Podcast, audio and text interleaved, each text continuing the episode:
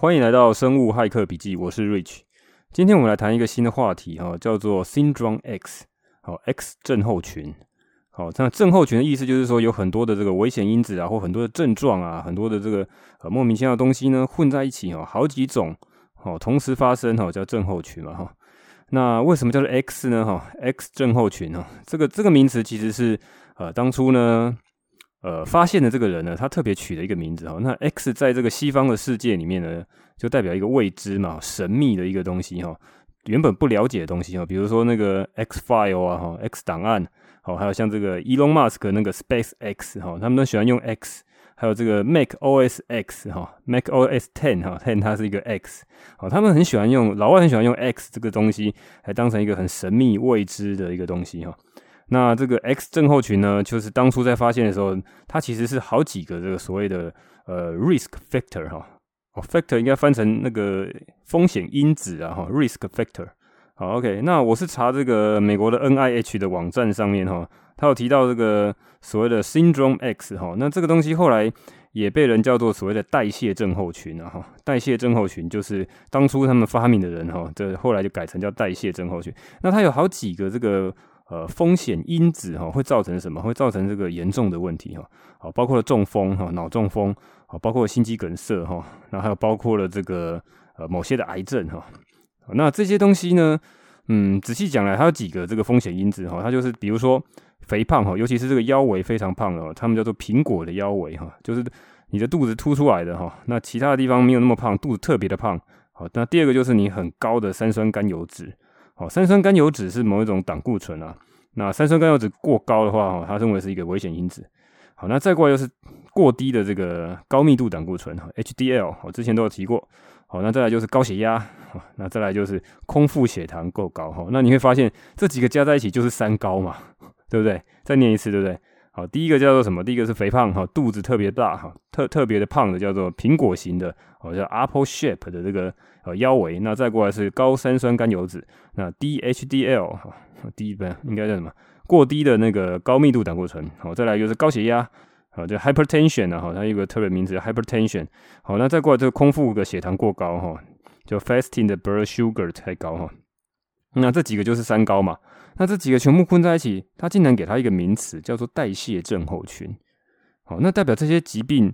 哦，林林总总这么多疾病。哦，你看这些疾病其实对应到的每一个呃每一种疾病可能会看不同的医师，然后看了不同医师，然后还有可以不同的科，然后再来就是比如说你你高血压，你可能会去心脏科看，好，那你这个糖尿病你可能会去加医科或是所谓的新陈代谢科看，那你高血脂呢也可能会去什么其他内科啦哈，或者是肥胖有特别的肥胖门诊，那我那分得非常细哦，你可能要找非常不同。啊，完全不同的医师在做治疗，然后呢，每一种疾病，呃，药厂又研发出了 N 种的这个药物哈，那他就去有各种的机制呢，就说哦，这个机制是这样，稍微去抑制它，哈，这边抑制它一下，那边抑制它一下，可以去让你这个呃血糖降下来，让你这个血脂降下来，让你的血压降下来。哦，但是呢，这个东西混在一起，竟然有一个名词把它统合，叫做代谢症候群。那代谢症候群这个是，其实在早在一九七零年代到一九八零年代，哦，史丹佛有一位教授，哈，叫做雷文教授，哈。那英文就不念了哈，不好念啊，反正他很多人翻译成就是雷文教授。那这个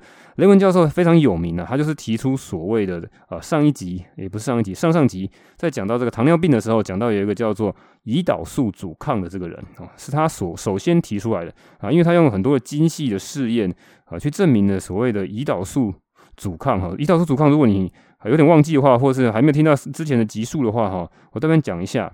哦，胰岛素呢，其实就是一种荷尔蒙哦，它有点像传令兵哦。胰岛素在增加的时候呢，或身体就是希望你把血液中的糖分哦回收吸收到你的细胞或组织里面，哦，让你细胞里面得到这个糖分哦，但是血液中就就就失去了嘛，好就后就套过去了，哦，就透过去了。那如果你有升糖素升高的话，是另外一种荷尔蒙哈，那就是希望这个血液中的糖分能够升高。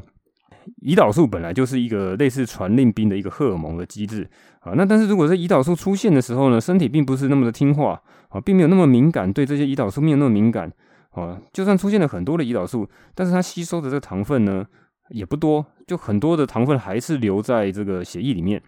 那细胞里面还是得不到足够的糖分，那它就细胞就有点在在啊饥饿的一个感觉，它一直希望能够再吸收更多的糖分，那身体就会有一个代偿机制，就是哦，那我就分泌更多的胰岛素好出来。那那其实呢，并不是因为胰岛素不够，而是你这个胰岛素的呃敏感度哈，那或者是所谓的呃 insulin 的 resistance 啊，就是胰岛素的阻抗哈，阻阻止的阻哈，抗拒的抗，好，就是说。这个胰岛素出出现的这个阻抗之后呢，身体反而去分泌了更多的这个胰岛素啊，但是呢，细胞跟组织呢反而是啊吸收不到更多的糖分，那整个整个代谢功能就絮乱了嘛哈哦，那不过再回来讲一下，大家可能不是那么了解，常常听到代谢代谢是什么意思？代谢其实就通常都是指这个生物体里面。物质跟能量的交换的一个过程，好，就像你吃食物嘛，哈，你要这个把食物变成能量，哈，就是反正 食物吃进去，消化完之后拉出来代谢掉，哈，大概就是这个意思。它其实就是讲能量的这个交换的一个过程，哈，物质跟能量的交换的一个过程。那所以你今天你今天的这个糖分呢，到底是要交换到哪里？哈，你要吸收进来呢，还是你要留在血液中呢？还是你要呃储存成一个脂肪啊？这个这就是一个代谢的这个呃。一个过程啊，所以这些代谢症候群的意思是说，你这代谢的混乱，哦，会导致了你的三高，好，讲讲白就是三高了哈，就高血脂、那高血糖跟这个高血压，那这三个其实就是以现代人来讲，这是文明病了哈。代谢症候群确实是一个文明病。那最终最终，雷文医师直指核心的认为，代谢症候群其实根源，好，大部分的根源都在于胰岛素阻抗。好，就是你的胰岛素呢，根本就是不够灵敏了，不够 sensitive，sensitive 哈，好，所以呢，你就没办法去正常的该要吸收血糖的时候去吸收，让细胞得到够多的血，呃，够多的糖分啊，然后不要它留在血液中过多。好，那这这件事情呢，其实当初他在提出的时候，遭到了这个整个医学界的反对，非常大的一个反弹的声浪，因为当初的人呢。啊，其实即便到现在还有很多的文献哈，是官方的这个 guideline 哦，都在讲，呃，这个希望你们去吃哈，希望大家就是所谓饮食的 guideline 哈，饮食指南呐、指引呐哈，都希望大家这个吃一些所谓低脂的食物，好，那那低脂的食物，但是反而倒是比较少去讲要去吃所谓的低低糖的食物，跟之前讲的低碳水化合物的食物。好，那当然，现在这个指引有慢慢的修正了哈。最近的这个指引，呃，记得前几个月才已经在做修正。美国的这个饮食的指引呢，已经有做修正，希望也把这个糖分的摄取量也大幅的降低哈。但是他并没有讲的非常的，呃，他讲的很隐晦啦，并没有这么大张旗鼓来去直指核心的是说，很多的代谢症候群就是所谓的你，呃，之前上上上集有讲过哈，就是所谓的热量的摄取，呃，慢性热量摄取的过量哈。慢性哦，慢慢你就长期长时间的吃太多的热量进来了，尤其是那个热量是从碳水化合物进来，或者从糖分进来的。好，那所以呢，导致了这个胰胰岛素的阻抗。那胰岛素阻抗怎么去解决？之前有讲过哈。如果你就你就呃开始去吃所谓的低碳水化合物的食物，好，再去吃或是吃这个更极端点，吃这个 keto 哈，吃生酮饮食啊，或者是利用这个间歇性断食的方式呢，去减少这卡路里的摄取，哈，你去阻断这个所谓慢性的呃卡路里摄取过量的问题嘛。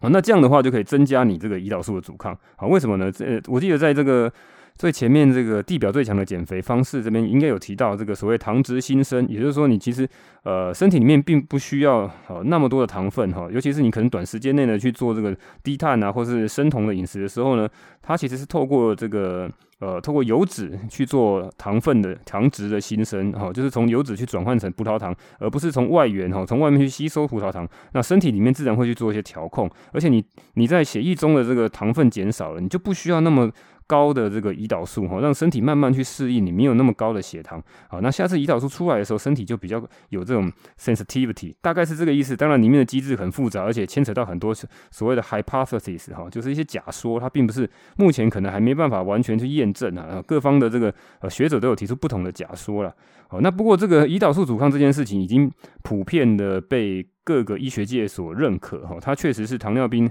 呃糖尿病里面或者所谓代谢症候群里面。非常主要的其中一个原因，好，那当然啊，药厂在开发各种药物的时候，他又会去讲说，哦，因为我这个什么肠泌素，哦，肠子里面可能会有什么胰岛素分泌不足，或者是你的胰岛，呃，胰岛分泌不足，所以我要去刺激胰岛去分泌更多的胰岛素，哈，那当然有各种不同的理论了，哈，那但是呢，呃，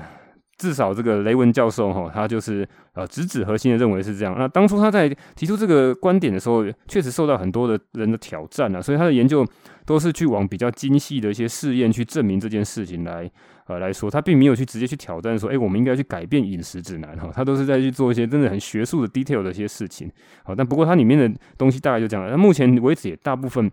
的理论都被这个呃主流医学界所接受，只是说现在东西当然不止一套了哈，就是医学东西就是不止一套，哦，各方人马东西就混在一起，变成目前所谓的这个呃第一线的这个 医师在治疗的这个呃叫做 practice 嘛哈。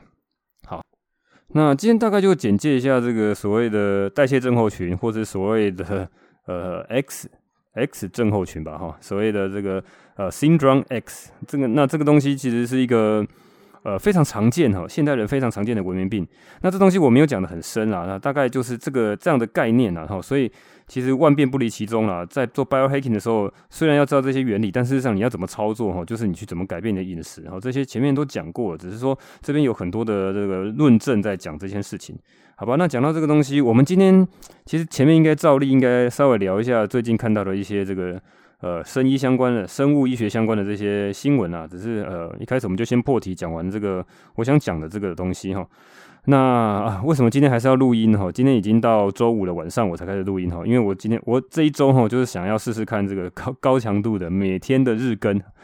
那最近就是高端嘛，哈，这个疫苗，我们讲到疫苗好了，最近大家都在炒疫苗嘛，哈，高端最近好像解盲了，哈，那对高端这个公司，我确实是没有太多的研究，所以也不便讲太多了，只是说唯一就觉得比较不是很开心的，就是有网络上有些传言，然后在讲说，哦，高端的这个技术呢，跟莫德纳的技术。哦，系出同源哦，都是美国爸爸授权给我们。哦，说美国爸爸授权给我们的这些技术哦，让我们能够制造跟莫德纳相关的类似的疫苗哦。那我这很显然，这就是骗一些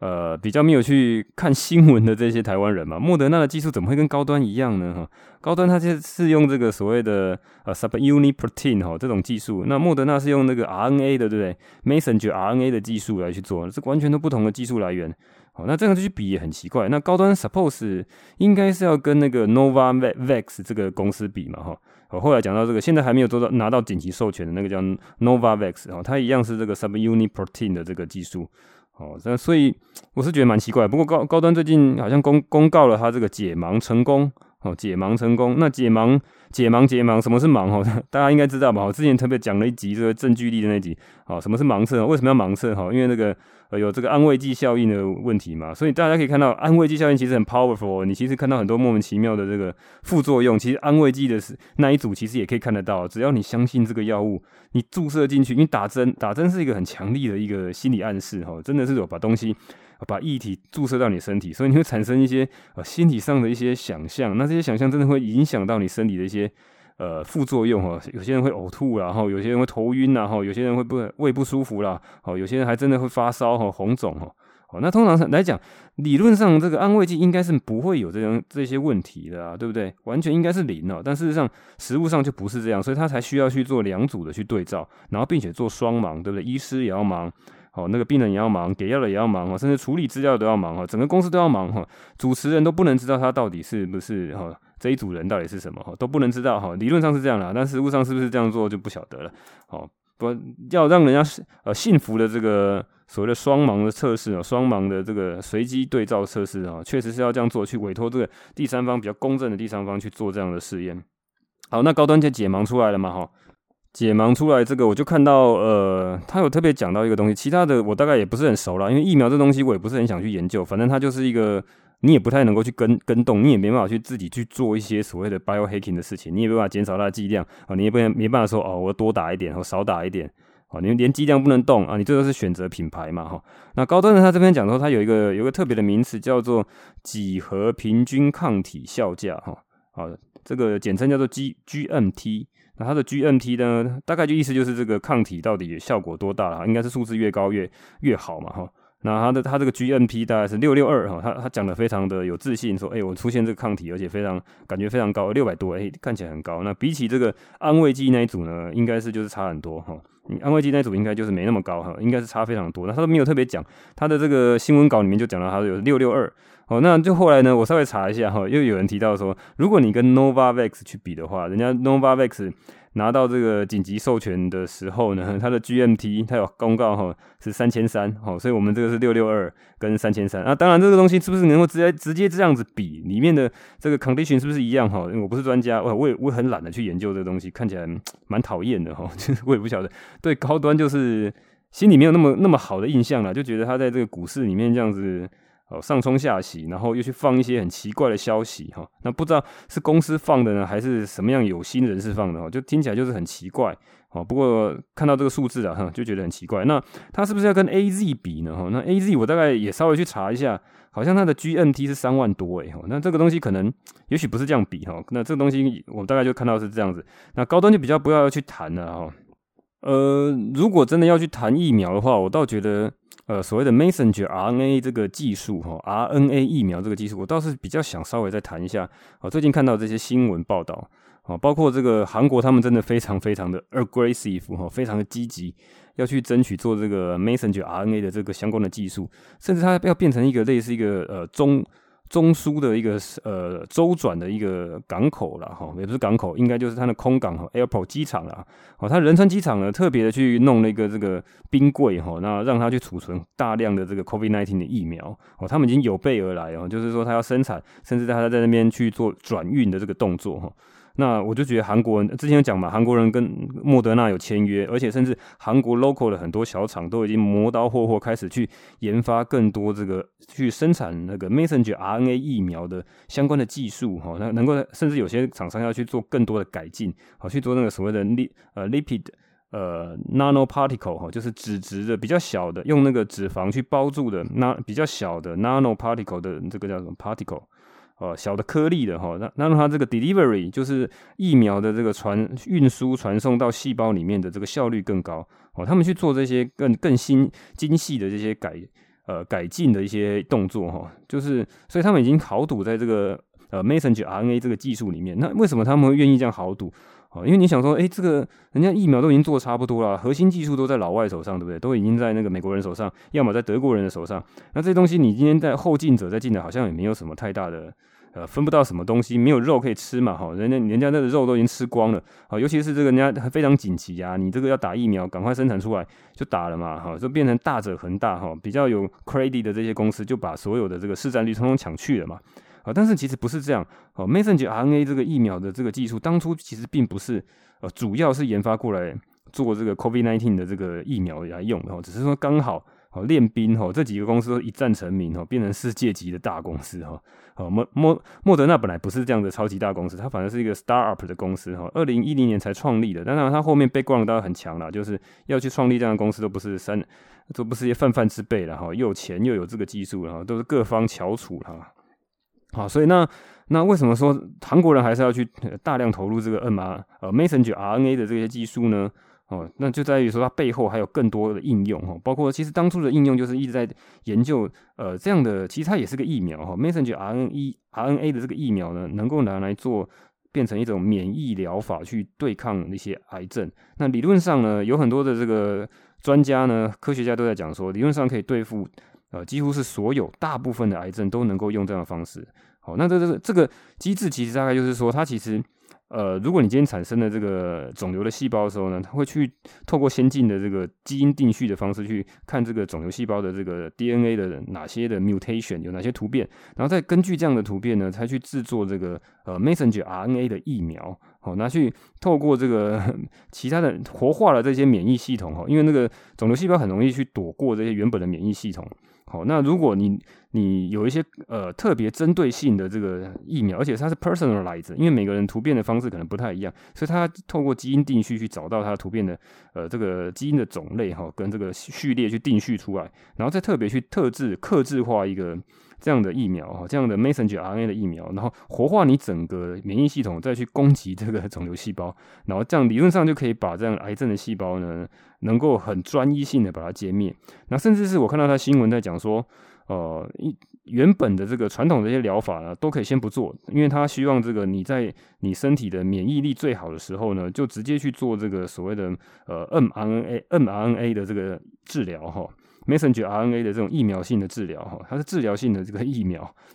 好，那活化你的这个免疫免疫能力，然后去攻击这个你不需要的这些不好的细胞。哦，那这个听起来是很振奋人心的，只是目前还没有这个呃临床试验上有这个获得比较大的成功。那只是说这一次这个 COVID-19 的大练兵哦，全球的人一起来测试这个 messenger RNA 的功效。那这个东西当然全世界都看到了，这个有脑袋的人到大量的投入了嘛，对不对？呃，所以呢。我也不晓得说台湾的这个布局是怎么样的。当初我们这么有远见的去布局，而且找到一个这个天才啊，张忠谋来搞一个台积电。那现在这个生科、生物科技的这个整个典范的转移，它看起来风向就一直在这边哦。所以看到这个韩国人非常非常的积极在做这件事情。好，那除了这个莫德纳以外呢，像 BioNTech 事实上也在新加坡哦去建了一个新的呃 regional 的这个 headquarters。哦，就是在这个东南亚区呢，这个总部就就设在新加坡，而且他们特别去，呃，应该是有一些自动化的这些制造设备哈，在新加坡里面做这种工厂，因为新加坡的这个人力一样是很贵啊，所以他们就建一个比较自动化的工厂啊，并并不是需要大量的人力，大概只需要几十个不到百人的这个团队就能够建到建立一个大规模生产的一个工厂哈，那号称是可以去每年去生产数。好几个、好几百个 million 哈，好几那数亿的意思嘛，哦，数亿剂的这个 COVID-19 的疫苗了哈，那就是就有趣了，对不对？北方有这个韩国来做这个莫德纳啊，南方有新加坡来做 BioNTech 哈，所以两大巨头哈，通通通通来了，都在亚洲了。然后再过来中国哈，中国更是有趣了，上海的就上海的复星医药哈，就是复星这家公司，因为这跟它是这个跟 BioNTech 这个关系非常好的一个上海的一家。呃，制药公司吧，好，那他跟这个 BioNTech 德国的公司呢，就两个做这个 joint venture 哈，应该叫做什么？合股合资的一个公司哈，他搞一个五十五五一个人持股各半的这个好，每家公司持股各半的一个新的合资公司，好，目标是要在中国去建这个疫苗生产的这个生产工厂，那想要一年去生产一个 B 联哦，十亿剂的这个 Covid nineteen 疫苗。哇，这个这个东西就更有趣了，对不对？北方有韩国哈，那南方有新加坡，然后隔壁有中国哈，大家全狂全力的去拼这个这个 messenger RNA 的这个技术跟疫苗嘛哈。那只是说呢，中国这个东西，当然它一定是用这个中国庞大的内需人口来去吸引外资，吸引德国人过来嘛哈。那来跟他们做这种。呃，joint venture 就是合资公司来来做这件事情，那就看看台湾呢？台湾我们嗯，好吧，我们还是继续的去做我们国产的疫苗。那只是说，整个全球的体系分工来讲，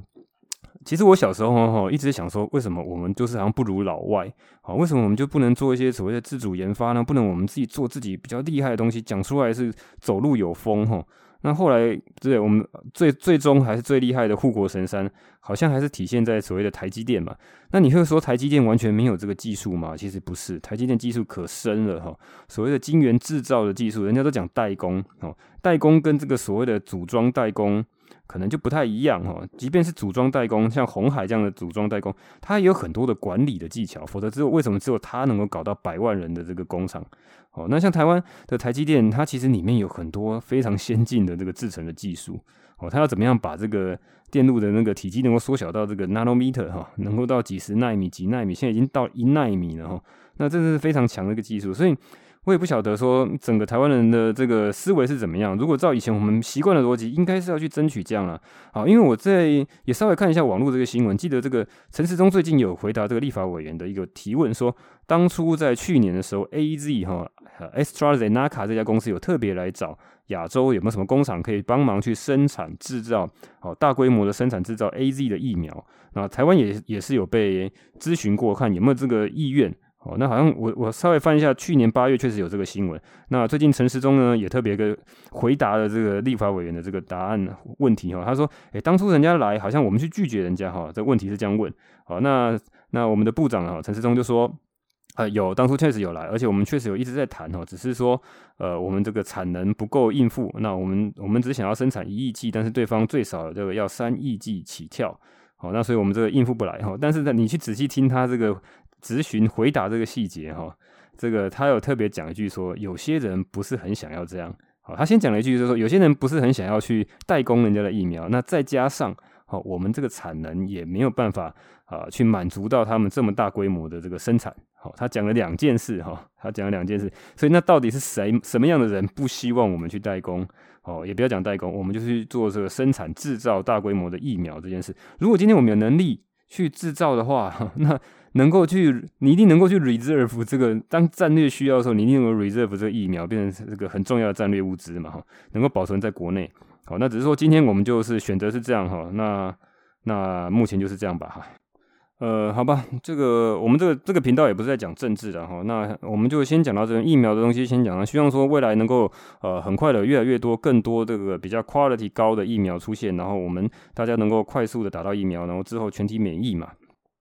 好，那个再回到这个今天讲的这个主题，代谢症候群这个问题哈，其实我本来还要准备一些要讲的，不过今天因为比较晚了，那我们就大概先讲到这边。那未来可能会再讲一下这个高血脂的问题，因为很多的很多人都会想说，哦，我要吃了很很怎么讲，很高强度的去限制自己这个吃这个油脂类的食物哈，尤其是。很多的指南也在讲说，尽量少去摄取一些所谓的饱和脂肪，就是动物性的油脂哈。你少去吃奶油，少去吃牛油，少去吃猪油，少去吃这个肥肉哦。你要尽量挑瘦肉吃哈。那变成大家都在追求这个低脂的食物，那低脂食物到底真的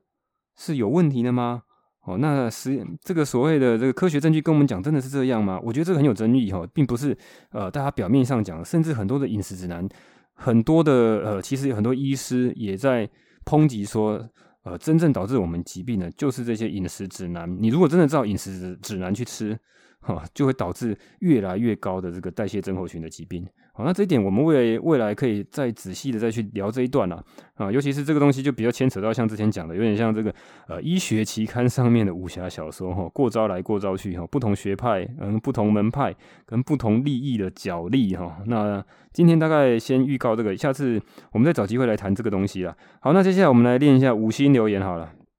好，那五星留言第一个哈，评论人叫我养养啊，那标题是长知识节目。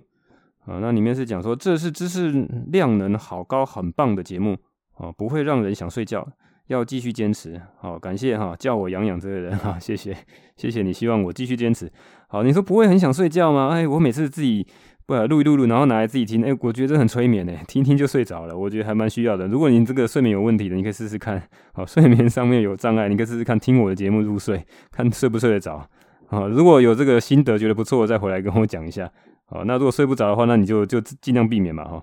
那再第二个是这个，哎、欸，这个是老朋友了哈，叫 John Luck Lee 哈，啊，他之之前留留言过嘛，那现在又在重复留言。好，OK，他这样五星支持哈，内容很丰富，希望分享一些资讯获得的管道。好，OK，如果你有去听我们昨天，嗯，是昨天还是前天哦？这这礼拜已经录了好多集了哈，因为这礼拜我想要拼一个这个每天的日更，好，今天看可不可以 在这个今天结束之前来日更这一集哈。啊，前面我在讲说，比如说我在看这个宋衍仁医师，好，他有讲到里面，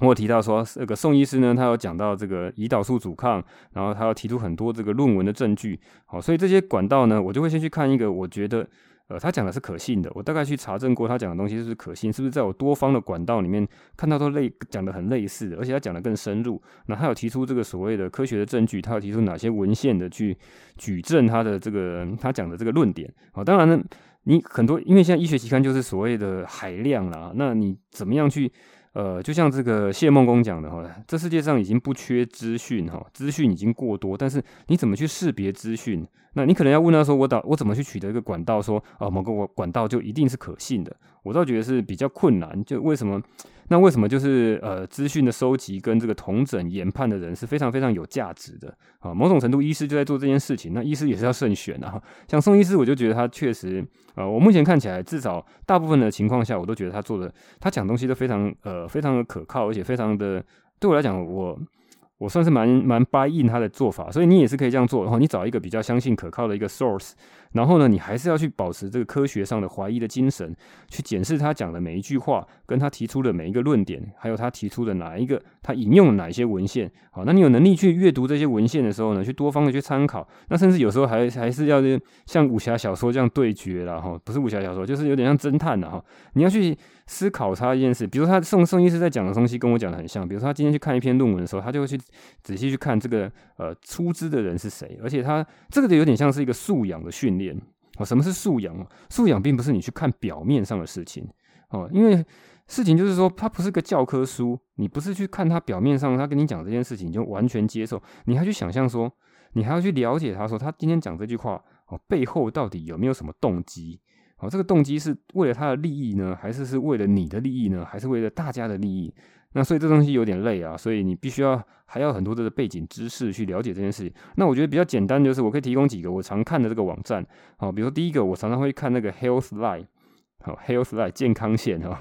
我不知道怎么翻，国外有个网站叫 Healthline，然后还有一个叫做呃 Medical News Today。啊，这两个好像好像是同一个集团，我看他的网站的风格很像。啊，因为他在写的这个人通常都是会比较有这个相关的背景，而且他甚至有些比较严谨的文章，他一个人撰写，他有个所谓的 medical 的 writer，就是跟这个医药相关的这个呃这个记者吧，哦，这个评论员或是什么 writer，哦，专门写书写文章的这些人，然后还有一个他有一个 review 的人，哦，他会两。双层的把关去看他讲这件事情是不是真的符合所谓的 evidence base 的东西，哦，所以 Healthline 我可以我是觉得蛮推荐的，好，Medical 呃 Medical News Today 哈，这两个这两个网站可以去看一下，好，那因为他这个为什么要去看这个网站？它是比较相偏向。报道性的，比如说他今天讲 K 讲 Keto 讲生酮讲什么东西啊，某个主题的时候，他就是会去引用好几个文献。那当然你也可以去检视他引用那些文献是不是都是呃品质很差的啊，故意去做 cherry pick 的啊。所以你你必须要反复去做这些查证的事情啊。当然有些人帮你整理好，那你就是相对比较轻松了。那我知道很多医师会去买一个服务叫做 Up to Date 哈，最新就是最新的英文那个最新那个意思哈。最新更新嘛，哈，up to date，好，这是一个医学的网站，它它就是会把很多这个呃文献上面的一些治疗方法，甚至现在的第一线你要怎么去 practice，医生要怎么去 practice 的这些东西，他都整理好，哦，你只要去看它结论就好。所以医师常常是在做背诵了，所以我倒觉得医师的这个呃训练里面呢，可能没有像呃像宋医师他是一个教授啊，因为他本来就在国外做过研究，然后在阳明大学当过教授二十几年，所以他这个相对来讲他会去想一些这个。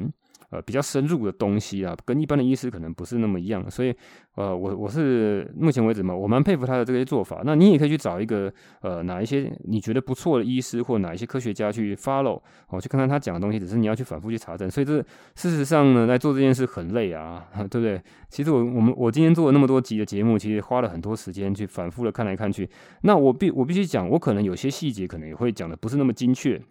好，那只是说，我就讲说，我就是不求甚解，我常常是需要这个实用性，我才去看它这个些这些原理跟文章嘛，哈，我需要了解，甚至有些时候是为了要跟大家解释这件事情，我才看得比较细。好，那这样子可以吗？哈，我讲解释到这边，好，希望分享一些资讯获得管道，大概就是这样了。如果之后呢，有什么东西可以分享的话，也许就会分放在电子报里面嘛。啊，我相信 John 你应该有订电子报吧，哈，而且你来留言好几次了，我现我觉得你应该是不错的，对我相当不错，非常友善的一个粉丝啊，哈，谢谢你的这个留言。好，那今天大概就这样子吧。好，那 OK，好，那最后再广告一下哈，我因为我现在这个脸书的粉砖呢，上次我请大家赶快来看一看哈，来看一看，扫一扫，哦，那好像没有人来帮我分享哦，哦，因为这个 Podcast 的哦是非常非常困难去做扩散。因为这个东西就是大家很私密的嘛，你就听我讲，然后讲完，你听完就结束了。因为你通常是用一些比较零碎，或是你没办法动手动眼睛的这些时间，哦，你在开车呢，或是你在坐车呢，或是你这个在做家事，或者说这个不用动脑袋、不用动眼睛的这个时刻，哦，所以你听完之后呢，就结束了。那不像这个其他呢，像脸书啊、YouTube，它会有一些演算法去做分享，哦，去找到一些适合的人去推播，哦，所以我需要大家真的很需要一些贵人啊，来帮我做一些分享。如果你觉得哪些议题你觉得有真的是有兴趣，觉得对你受用很多，而且可以帮助到你的朋友的，你就赶快来呃帮我分享一下，好吧？好，那 Telegram 群主也可以加一下，那那电子报也可以订阅一下，脸书也可以来看一下，好吧？好，因为在这个 Podcast 的这个平台，确实是确实是很难去扩散的，好吧？那今天就这样了哈，这里是生物黑客笔记，我是瑞群